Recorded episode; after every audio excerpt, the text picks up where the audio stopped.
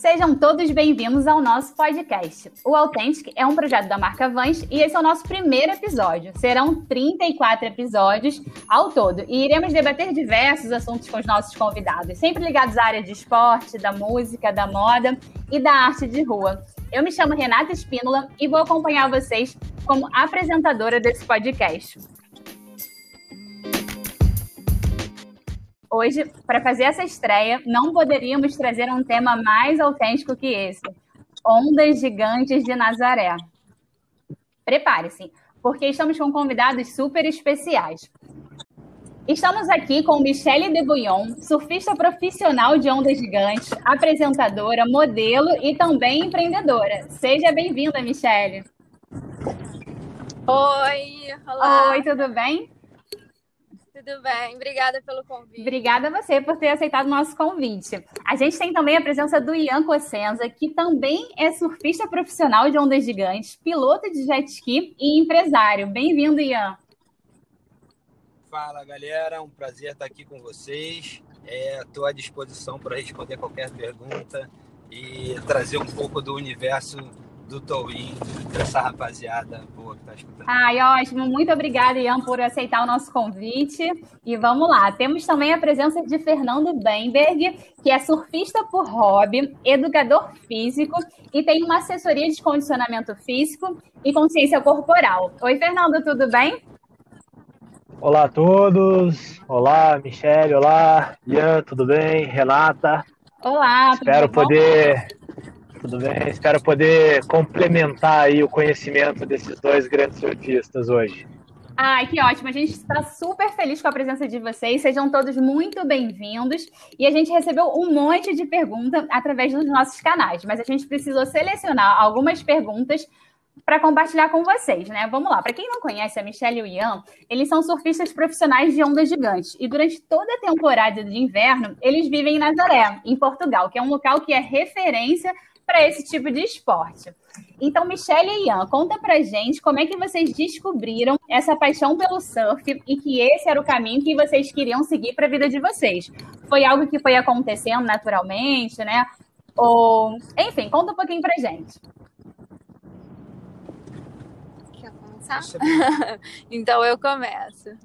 É, bom, eu sou surfista desde que me conheço assim por gente, né? Eu comecei a surfar bem nova mesmo. Sou filha de, de pai surfista, fabricante de prancha. Então, eu sempre gostei muito mesmo desse lifestyle, né? Dessa, desse estilo de vida. E eu competi quando eu era mais nova, viajei o Brasil todo, competi algumas etapas do campeonato mundial também, da, da seletiva para o mundial. Ai, que legal. Mas é, aí eu até que um dia eu decidi morar na França, aproveitar minha dupla nacionalidade. E lá eu me vi muito próxima desse universo. Eu via que muitos profissionais lá já tinham jet ski, já praticavam o tow-in, o step-off, assim, praticamente na frente da minha casa. E eram condições de mar que realmente só dava para ir com jet ski por questão de segurança. Então, isso foi a primeira coisa que despertou, assim, minha atenção, né? Eu ficava olhando eles de fora d'água e eu pensava, bom, eu também quero estar ali, não quero estar aqui assistindo. Só assistindo, né? Ah, que legal. E, então, é... na França também tem uma condição de mar parecido com Portugal, né? É, não é tão grande quanto Portugal, mas acontecem ondas bem grandes e também elas acontecem assim bem para fora da arrebentação. Então, realmente é bom você ter o auxílio de um jet ski, de, de uma máquina e alguém do seu lado para te, te ajudar, porque o mar lá também é muito forte, tem muita correnteza. Não são ondas gigantes como Nazaré, mas é um mar perigoso também. Entendi. Então você que já tem família, acho que foi até um pouco mais fácil, né? É, já tá dentro desse universo do surf, né? E o Ian, passou também por isso? Tem algum, alguém da família ou foi alguma coisa que surgiu depois? Conta pra gente. Cara, a minha história é um pouco parecida até, mas a... o meu pai nunca trabalhou profissionalmente como shaper, mas ele pegava onda desde novo. A minha família tem algum algum tipo de de relacionamento com o surf. Então, quando eu era moleque, meu pai fez uma prancha para mim É, eu estava ainda na barriga da minha mãe. Ai, que legal. E ele. É, eu tenho essa prancha até hoje. Nossa, que legal. Mas ele nunca trabalhou com surf, era um hobby dele. E, bom, as coisas foram acontecendo na minha vida. Meu pai se separou da minha mãe. Eu cheguei até um período da vida a morar em Friburgo, que é na Serra do Rio, bem longe da Uhum. praia.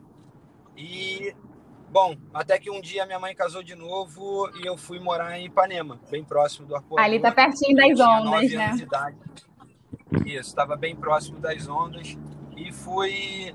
E meu pai falou: Cara, tu tá muito perto da praia, tu tem que começar a surfar. Daí ele me colocou numa escolinha de surf, a escolinha do Paulinho do Olabella. E foi aonde eu iniciei minha, minha vida como surfista. Ai, que legal. Mas um fato curioso que o mesmo cara que me ensinou, ele era juiz de campeonato. Então eu fui desenvolvendo uma certa habilidade quando eu era criança e, e ele viu que eu tinha alguma aptidão pro pro surf e me colocou nas competições. Falou, cara, falou com meus pais, falou, ah, acho que o Yander Leva jeito. competir, ele tem, ele leva jeito para coisa. E aí o assunto foi desenvolvendo. Ai, que legal. No profissional, na fase do profissional, é, foi quando eu descobri que eu estava gastando mais dinheiro e- do que ganhando como competidor profissional. E eu recebi a proposta de um patrocinador que eu tinha na época de pegar o planejamento e todo o custo que ele tinha com os campeonatos e converter isso para viagens de free surf e produção de conteúdo. Certo, porque é caro, né? Eu imagino que seja caro você ser um surfista e querer competir sozinho, não ter um patrocinador, né? Eu acho que essa situação é um pouco delicada, né? Para quem, quem quer competir, é sempre importante ter alguém por detrás disso, né? Uma marca para estar ali incentivando, certo? é complicado para os dois lados, o que tem patrocínio e o que não tem patrocínio. O que não tem patrocínio é muito difícil dele conseguir chegar nas etapas. E o que tem patrocínio, uma vez que ele está lá, ele recebe toda uma cobrança do patrocinador, ele está usando o dinheiro da marca, então Certo. tem metas, você tem que dar retorno. E são muitas variáveis é, na hora que você está numa bateria, entendeu? Às vezes não depende só no- de você, às vezes o seu adversário está num dia muito bom, as ondas vieram para ele, enfim, muitas coisas acontecem. Não, a gente vai falar um pouquinho Então- disso mais para frente sobre esses desafios todos, né? É, deixa o Fernando contar um pouquinho da história dele, que é um pouco inusitada, né? Como que ele chegou no surf. e depois Ian, a gente vai voltar nesse assunto. Conta pra gente, aí, galera? Então, Renato, eu, na verdade, comecei no skate até 2000 e, até 2013, não, até os 13 anos, em 99. Aí eu caí de, caí de cabeça, estava sem capacete, tive um trau- traumatismo cerebral. Aí minha mãe, na época, me proibiu de andar de skate e tal. Mas eu gostava, eu precisava fazer alguma coisa que me gerasse adrenalina, né? E eu sempre gostei de surf, apesar de nunca ter tido prancha. Eu tinha só de bodyboard, eu tentava subir subir em pé, né? Eu era um raquítico, magrelão, conseguia, não afundava a pranchinha de bodyboard e ficava de pé. Aí naquele Natal do mesmo ano, minha avó me deu de presente uma prancha de surf, eu comecei a surfar. O meu, até complementando o que a Michelle falou lá, né, que na França não é tão grande quanto Nazaré, mas eu como um surfista, não é nem amador, né, um cara que aprecia o estilo de vida do surf, França já tem ondas gigantes para mim, né, para pessoas que estão que surfam ondas pequenas de no máximo 3 metros, né? Para eles 3 metros é um mar flat praticamente, né? Para Ian e para Michelle. Tô errado ou não? Não, não, também não é tão assim. Às vezes um mar de 3 metros é mais difícil do que um mar de 20 metros. É, Tem, tem suas qualidades, isso é verdade, isso é verdade. Mas é, é, a minha vida no surf é essa. Eu viajo no máximo aqui na América do Sul, para o Peru, que as ondas são bem tranquilas de surfar, são ondas. É, que nem ele falou, né? Tem ondas de 3 metros e ondas de 3 metros, né? No Peru é muito mais tranquilo que num é, farol de Santa Marta, aqui em Santa Catarina, né?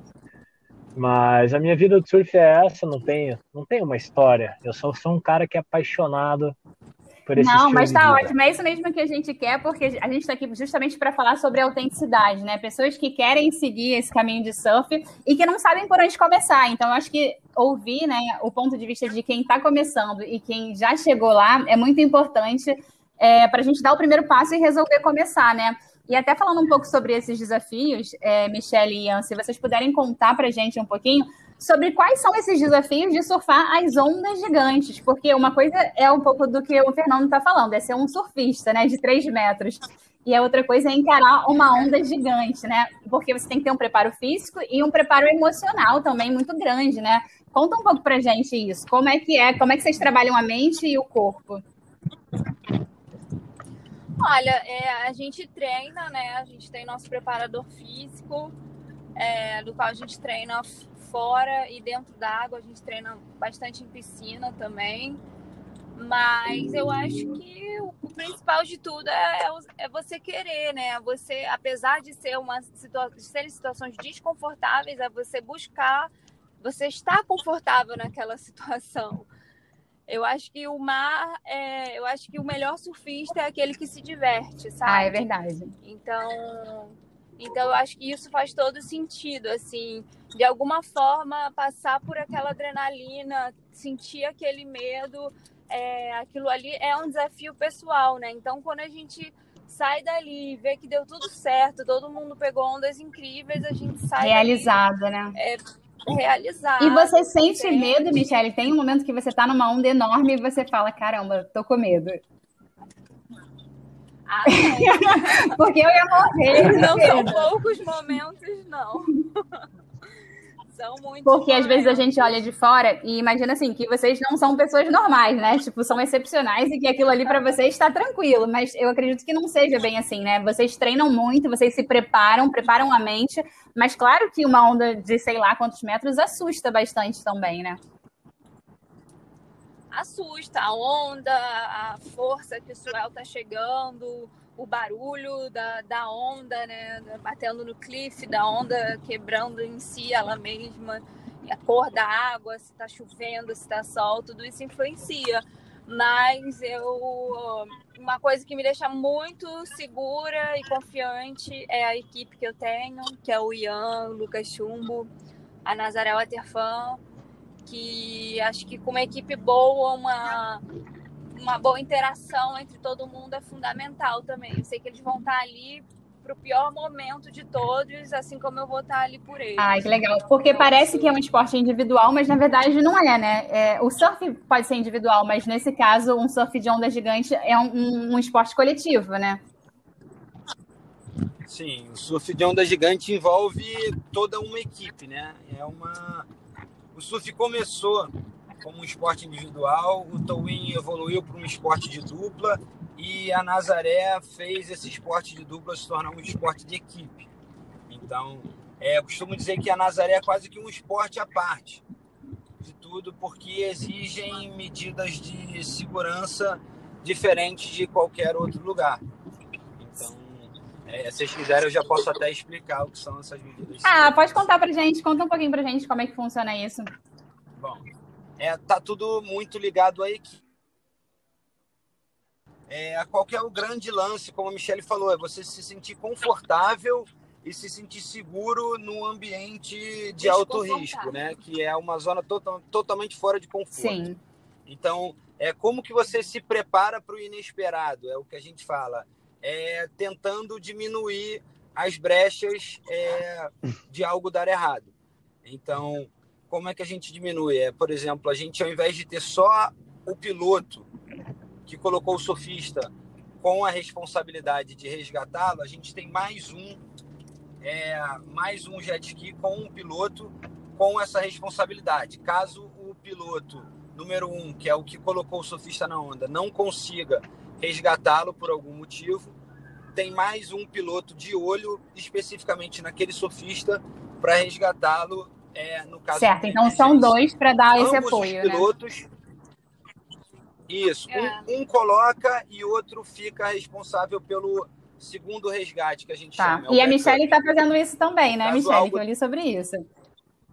A Michelle, a Michelle também. A Michelle, quando eu tô com chumbo na corda, ela é o. Ai, que legal. E é, é, muito difícil andar de jet ski nas ondas, assim, como é que funciona isso? É, é, é, mais fácil ou é mais difícil que a prancha, né? Ou os dois têm as suas dificuldades? Os dois têm as suas dificuldades, com certeza. É, ambos, ambas as duas atividades são bem difíceis, requer muita atenção, muita prática. né, Ian? Cara, e complementando aquele lance da equipe, é, todos os dois pilotos estão conectados via rádio com uma pessoa em terra. Tá. Essa pessoa em terra, ela tá ali única e exclusivamente com a função de dizer qual é a melhor onda, qual é a maior onda que está vindo na série e dizer o posicionamento do surfista em caso é, que ele necessite. Então alguém te avisa, tipo, vai nessa onda, então, não, não vai nessa agora, espera, alguma coisa nesse sentido. Ah, que legal. Sim, sim, sim. sim. A, gente, a gente tem um spotter, é, o nome dele é Strode. Ele é um surfista local de Nazaré, nascido e criado na cidade. Então ele conhece aquele mar, ele conhece aquelas correntes como poucos. Então ele passa para a gente muita segurança, tanto na hora da escolha das ondas quanto na hora do resgate. E somando, somado a isso, a gente tem um câmera que fica focado somente na nossa equipe. Porque como a gente está tratando é, de mares de ondas muito, muito grandes, é, existem premiações, existe como se fosse, que é o chamado XXL Awards, que é o Oscar do Big Surf, o Oscar das ondas Eu grandes. vi que vocês surfaram então, a maior onda, né, no Gigantes de Nazaré, junto com o Lucas Chumbo, né, foi a maior onda da história dos Gigantes de Nazaré, né? Não, é, o Lucas me o Lucas me colocou na maior onda surfada tá. durante tá. o evento e eu coloquei ele é, na que pode ser possivelmente a maior onda já Nossa, surfada que na legal. história. Isso aconteceu isso aconteceu no início do ano, foi praticamente o primeiro swell da temporada. E, cara, foi uma onda gigantesca que eu até olhei para ele e falei aí, vai ser gigante. Ela Quantos metros? Só para gente ter uma gigante. ideia. 20 e pouco. Cara, aquela onda chegou 30. perto dos 30. Chegou Nossa. perto dos 30 metros. O recorde atual é do Rodrigo Coxa, que é nosso grande amigo. A gente respeita muito ele. Ficou muito feliz quando ele conquistou o recorde. É, mas acredito que essas coisas a natureza que escolhe quem vai Verdade. ser o substituto, né? Então, Oi, uma, uma pergunta é... só. É comum vocês abortarem, assim, por exemplo, o jet ski tá puxando, Aí o cara lá de cima da, de terra, né? Ele fala, ó, cara, aborta que essa onda vai fechar, sei lá, alguma coisa assim? Às vezes acontece, às vezes acontece. Na maioria das vezes, é ele avisando que a de trás ah, é tá. é maior. É, assim, a gente segue o nosso feeling, né? Ali a interação entre o piloto e o surfista. Mas ainda assim tem essa informação do nosso spotter, do qual confirma que aquela onda é boa ou que a gente possa ter uma, uma outra opção atrás. E, só, e mais uma dúvida é entre vocês tem... dois, assim, vocês estão na prancha sendo puxado e às vezes, pô, vou falar como bem amador mesmo, né? Vou remar numa onda e, putz, vou titubear aqui, vou largar essa onda, melhor não, mesmo que ela não feche, é mais porque eu não tô seguro. Acontece isso também de vocês abortarem, putz, não, brochei, sei lá. Isso, isso acontece. É, é bem frustrante para o piloto quando o sofista faz isso. Mas é, às vezes o piloto também se vê obrigado a abortar porque ele está com uma visão mais periférica Exato. da situação. Ele faz um cálculo e acha que pode ser que não dê, não dê certo. Entendi. Então, é, cara, pode, pode ser abortado. Pô, porque, porque envolve vida, né? Uma, Sim, sim. Às vezes é. é, cara, tu olha assim e fala, não, não vai dar certo. Às vezes acontece de ter que abortar porque tem outro jet ski passando embaixo. Caramba. Então, o que acontece quando passa outro jet ski embaixo faz uma esteira. E essa esteira é bem, Atrapalha um pouco. bem prejudicial. Entendi. A questão do abortar é, no caso, o surfista ele não solta Caraca. a corda. Quando ele não quer ir na onda, ele não solta a corda. E aí ele continua na conexão com o jet ski, né? E o piloto vai entender que ele não quis ir nessa onda, que eles em seguida já podem estar preparados para a onda de trás. Tá ótimo, acho que deu para entender bastante aí para gente que não conhece né, muito como é que funciona esse processo, mas essa questão realmente do físico e emocional, eu acho que é muito importante, né? Justamente quando vocês treinam essas duas partes, que eu acho que ganha essa confiança para encarar, né, essas ondas gigantes. O Fernando ele faz um trabalho bem legal na assessoria esportiva dele e ele fala muito sobre isso, né, Fernando? Conta um pouco pra gente como que é, trabalhar o físico e o emocional, né? Quem são essas pessoas que procuram você? É o que, que elas buscam no fundo, né? Porque não são pessoas que querem ser atletas, são pessoas que buscam talvez se encontrar, emagrecer, né? Ou buscam alguma questão emocional. Conta um pouco pra gente como é isso. Bom, é, eu, minha formação inicial é educação física, mas eu fui muito para a parte de terapias holísticas, entrei no mundo da meditação, do yoga, do pilates, e recentemente, provavelmente até o Ian e a Michelle já ouviram falar, pode ser até o treinador deles, o Álvaro Romano, da ginástica natural. Sim. Não sei. Então, é, fiz a formação com ele, então eu tenho uma base com ele também. A minha ideia é fazer com que a pessoa tenha o máximo de consciência corporal mas que também trabalhe seus medos através da meditação. Então, é, o meu treinamento ou a minha a, o que eu busco de formação para os meus clientes é com que eles consigam essa qualidade, que eles consigam esse equilíbrio entre corpo, mente e espírito. Então, até até sugestionando aqui para o Ian, para uma provocação para o Ian e para a Michelle, para eles começarem a buscar caminhos de meditação, técnicas de respiração com meditação e mindfulness, para que eles entrem sem nenhum medo, nem só com alegria. Do mesmo com a onda de 30 né? metros? Não, realmente. meditação Exatamente. é muito bom, é muito poderoso. Eu faço meditação, a minha mãe é professora de Ai, yoga. que legal.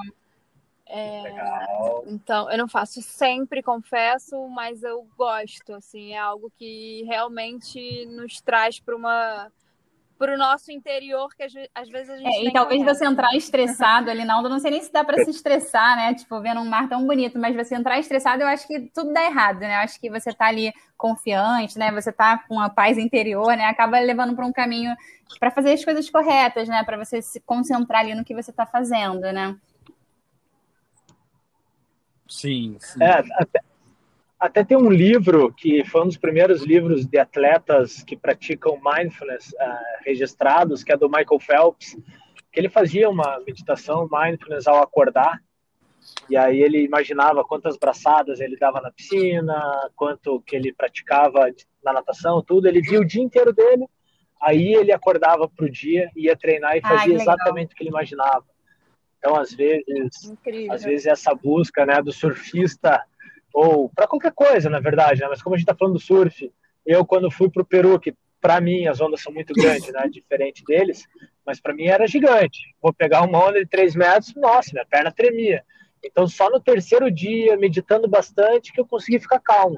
Nos outros dois, na ansiedade, eu só ia. Não, vamos lá, galera, vamos lá. E se a perna, Deus, tre... e se a perna tremer, não funciona, né? Porque eu acho que a perna é o principal. Olha que eu sou leiga, mas imagino que a perna seja um dos principais para o surf, né? A base, né? Tem que estar tá com a perna bem forte. exatamente, exatamente. Ah, que legal. Não, então, tá, falando um pouco sobre essa parte de desafios, né? Agora eu perguntei para a Michelle, porque eu acho que ela encontra um dos grandes desafios aí, que é ser mulher e escolher um esporte que é totalmente, totalmente não, mas ele era muito voltado para homem, né? Então, assim, como conquistar esse espaço, né? E principalmente de ondas gigantes, porque tem pouquíssimas mulheres, eu acredito, né? Conta um pouco pra gente sobre isso. É, tem pouquíssimas mulheres. É, acho que hoje em dia, assim, temos ali quatro surfistas âncoras em Nazaré, mas já tiveram outras meninas que foram lá experienciar também, né, essas ondas gigantes. Mas para mim, sinceramente, foi tudo muito natural. É, confesso que eu já tive vontade de surfar ondas gigantes quando eu era mais nova, mas o meu momento foi foi por agora. Então, foi de uma forma muito natural, porque eu já tinha. O Lucas já era muito meu amigo, o Ian também. A gente já estava. Eu e Ian somos namorados hoje em dia, mas é, a gente já estava namorando, porém eu e o Ian também somos amigos. Ah, que legal. Anos, então ele te ajudou nesse processo, né? Ele e o Lucas te ajudaram nesse Bastante, processo de conseguir, 100%. né? Tipo, é, não, mas ser surfista foi de família, mas ir para as ondas gigantes talvez você tenha tido esse apoio, né? Eu tive todo o suporte do Lucas e do Ian, isso aí com certeza. É, eles confiaram em mim, abriram as portas para ver o, até onde eu queria ir, né? Então foi de grande importância, mas de certa forma foi natural e eu, e eu não sinto essa parte do, do machismo, né? Da, da exclusão feminina na Nazaré falo isso diversas vezes, porque lá realmente eu sinto que o, que o pessoal curte ter, ver as meninas lá se desafiando, se arriscando. E de igual para igual, né? Sabe? Como funciona o campeonato? Tem, é, é, não separa, né? O, o campeonato de Towin não separa. É, tanto é que esse ano eu e o Ian, a gente está na elite mundial de Towin, nós vamos competir como uma ah, dupla né? Também tem, e além da, da, nossa dupla, terão mais duas outras duplas que também têm participação de homem e mulher na mesma dupla. E estão todos ali concorrendo às mesmas categorias, né? Melhor, melhor onda, maior onda, performance, interação entre, entre a dupla.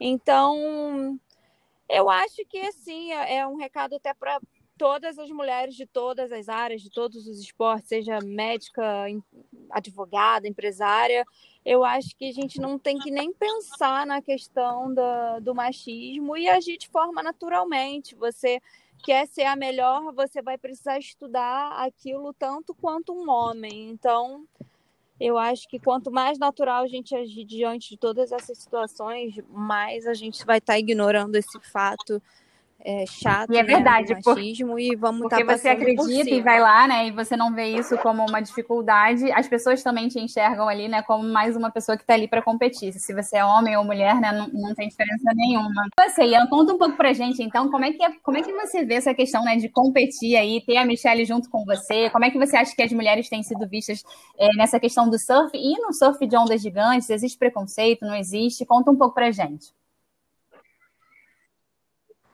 Olha, é, na questão, bom, do nosso relacionamento, né? Começou, eu, tá bom, ela quer ir, eu vou botar ela numa para agradar ela e tudo mais. Eu fui vendo que ela, cara, que ela se mostrava confiante, que ela estava investindo e se dedicando. Então, não seria eu atrapalhar isso, a, né? a cortar as asas, a, a atrapalhar ou certo. a não incentivar.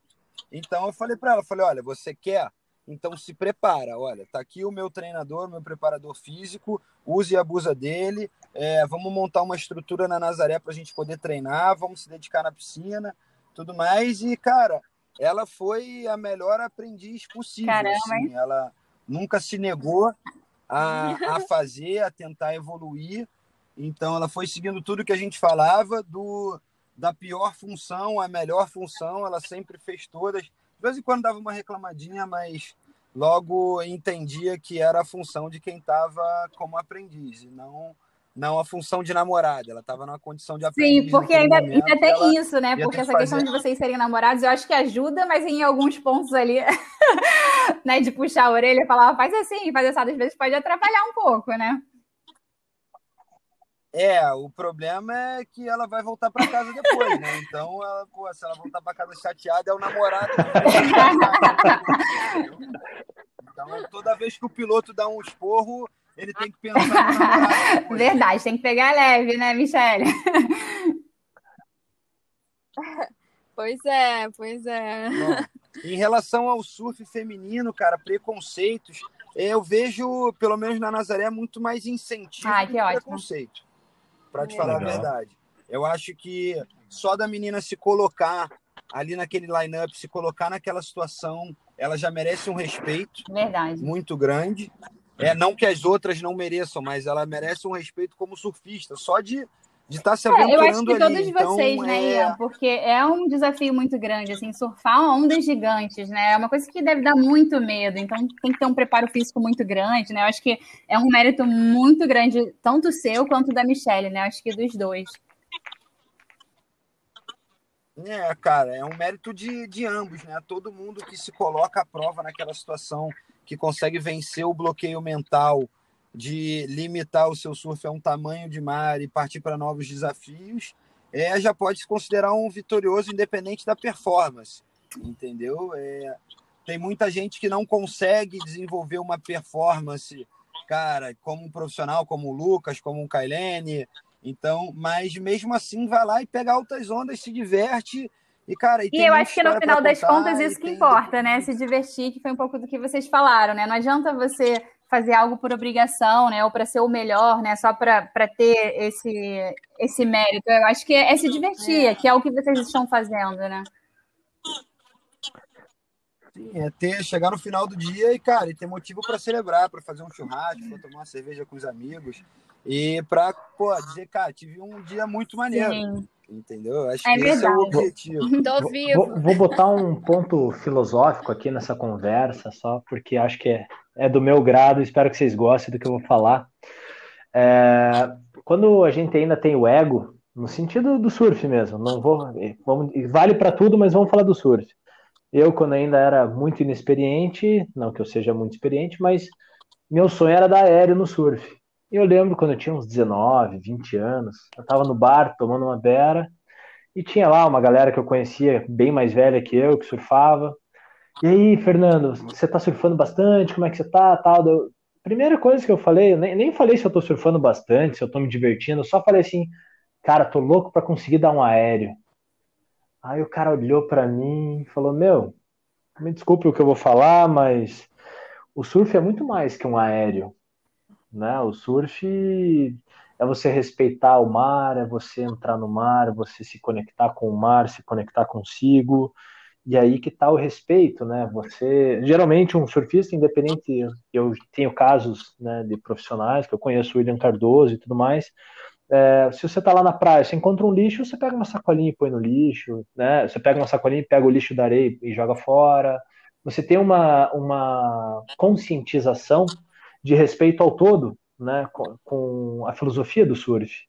Então, acho que esse preconceito realmente antes até tinha, e graças a Deus o surf ganhou agora é, tem mais uma vitória, né, onde a premiação do surf masculino e feminino é o mesmo, se eu não me engano, no, na WSL. Me corrijam se eu estiver errado, Michelle Ian. Sim, tá então, tá certo. É, se a gente for partir para esse lado, acho acredito que é óbvio, a gente sabe que todo mundo merece o respeito, mas que é bonito ver uma mulher destruindo numa onda grande é, é, é de tirar o chapéu. Michele, você tem uma linha de prancha, né, voltada para a mulher. Conta um pouquinho para gente sobre isso. Qual é a diferença? Tem alguma diferença de tamanho? Não sei como é que funciona isso, né? Conta para gente.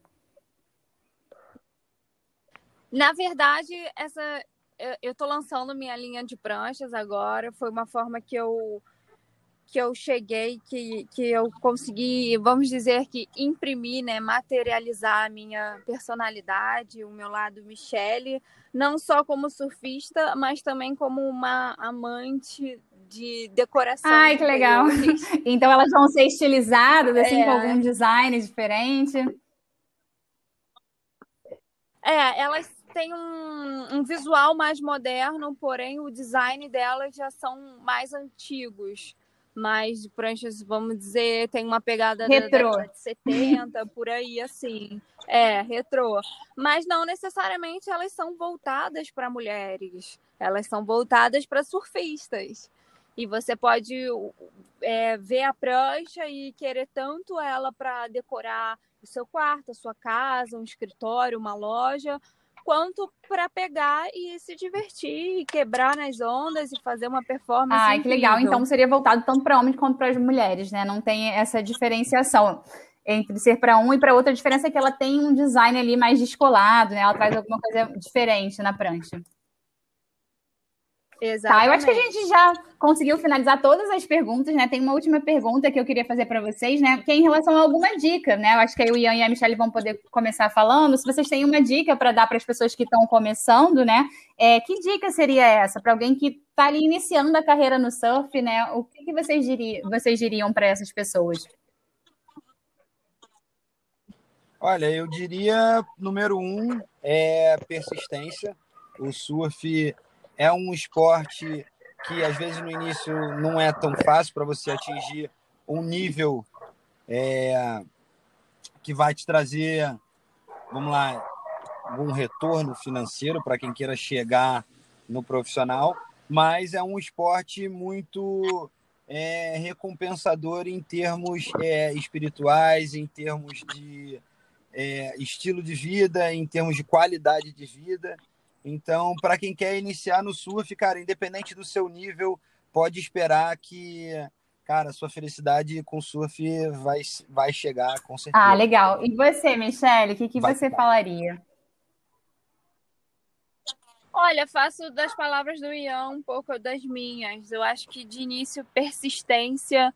O surf não é um esporte fácil, principalmente no início. A prancha bate em você, você vai ficar sem ar, vai ter uma bebe um pouco de água, né? Da onda, é, vai se assustar, mas como ele falou, é muito a recompensa disso é muito boa, é muito grande. Então, depois que você passa dessa fase, cara, a sensação de você estar tá ali furando uma onda, dropando uma onda é, e superando seus limites é realmente muito, muito bom. E o principal é se sentir à vontade no mar, né? Na hora que você entender como que o mar funciona. O mar deixa de ser um ambiente desafiador, é, dizer, uhum. perigoso Hostil. e vira um ambiente, vira um, vira um parque de diversões para você, entendeu? Exatamente. Você expande os seus horizontes de uma maneira, cara, é indescritível. É. Outra dica que eu acho legal também é porque não buscar algum profissional que no início possa ir ali e te dar um auxílio, né? Talvez ele vai te mostrar outros caminhos que possam facilitar. A técnica, né? Que talvez seja muito importante, né? Pois é. Uma Você ia falar alguma coisa, Fernando? Não, eu ia só só estava concordando e realmente fazer uma aula de surf, fazer alguma coisa bem específica. É. O condicionamento físico, independente qual seja, é, se você buscá-lo, né, seja com bastante flexão de braço, que seja, são coisas simples, mas que na hora de surfar faz toda a diferença. Te a gente consegue a gente consegue ter um preparo físico para surfar, fazendo aula de natação, treinando, sei lá, um crossfit, alguma coisa, consegue mas a vivência na, no mar, né, a vivência da onda realmente exige você ter contato com mais frequência, né? Não é só ah, uma vez a cada dois meses vai entrar na água que vai demorar um pouquinho o aprendizado, né? Fernando, e você, né, que tem esse costume de treinar, essas pessoas que estão começando, que não gostam de esporte, que não gostam de treinar, acordar cedo, o que você normalmente faz? Como que você trabalha a mente dessas pessoas para essas, essas pessoas que estão começando, né? É, tem um, um, um, ditado na física, né? Que é o movimento gera movimento. Então, a pessoa que está parada, tem preguiça e não gosta, a inércia faz com que ela queira ficar parada. Para mim, não importa se a pessoa vai, vai se tornar uma corredora profissional, um surfista profissional, alguma coisa, mas contanto que ela permaneça em movimento. Né? Ai, que legal, verdade. Tudo, tudo que tudo que está parado adoece. Né? Uma pessoa que está mentalmente parada fica doente, uma pessoa que está fisicamente parada fica doente. Então, a ideia é você buscar movimento na vida. Certo, muito legal. E agora a gente vai ter que encerrar o nosso bate-papo. Eu vou fazer uma última pergunta para vocês. Foi ótima a nossa conversa, né? É uma pergunta bem rapidinha, né? Porque a gente vai ter sempre para encerrar os nossos episódios, que é uma pergunta justamente sobre o assunto principal do, do podcast, né? Para você, o que, que é ser autêntico? Acho que a gente pode começar pela Michelle. Legal. Eu acho que a pessoa autêntica é a pessoa que se conhece, né? Eu acho que às vezes é difícil a gente se conhecer 100%, mas eu acho que que você saber o que você quer, você saber aonde você quer estar, tá, é, com as pessoas que você quer estar, tá, fazer aquilo que gosta mesmo, sabe? Não porque o amiguinho está falando, ou não porque a TV influenciou, ou qualquer outra coisa. Então, é seguir o seu coração mesmo, saber se escutar e, e ter fé naquilo que, que a. Ah, tá ótimo. E você, Ian, o que, que você diria? que é ser autêntico? Cara, ser autêntico é criar o seu próprio caminho. É, é você entender como que as coisas funcionam e entender o que é bom para você.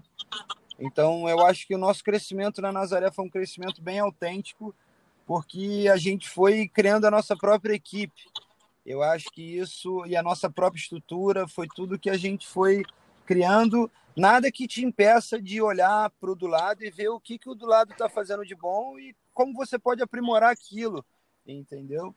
Então, a autenticidade vem de você criar o seu próprio caminho, você criar a sua própria forma de pensar e, e, a, e poder dividir com os outros e influenciar os outros a seguirem seus próprios caminhos e ser um incentivador você observa ali o que as outras pessoas estão fazendo e tira ali como inspiração, né? Não para você imitar, mas para você criar a sua própria identidade, né?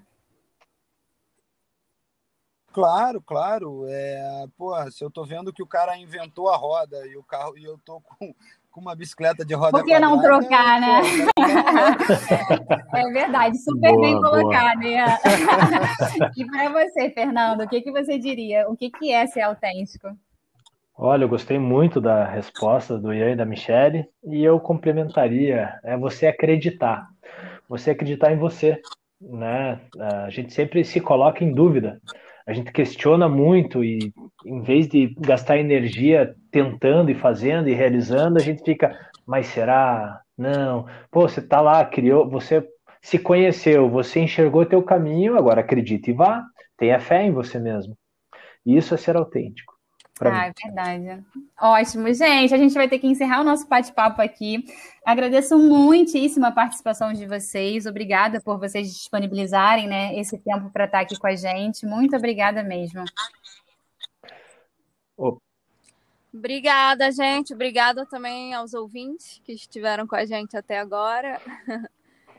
E boas ondas a todos. Valeu, galera. Obrigado por terem dado a oportunidade para a gente estar aqui falando, explicar um pouquinho mais do nosso mundo. Espero que, que a gente tenha conseguido incentivar vocês a quebrarem desafios e, e a superarem metas do dia a dia. Tamo junto, qualquer coisa podem chamar a gente nas nossas redes sociais, como conseguirem, a gente vai ter o prazer de responder qualquer dúvida fora daqui. Legal, muito obrigada. Não, valeu, galera. Prazer em conhecê-los aí via podcast. Muito bom o bate-papo hoje. Obrigado também pela oportunidade e a gente vai se encontrando nas redes sociais por aí. Muito obrigada.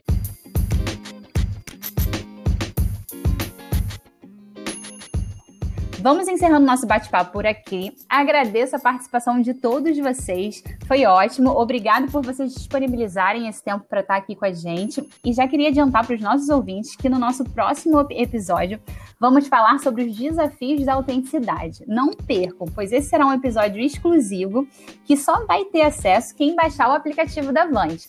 Ele já está disponível nas plataformas de Google Play Store e Apple Store.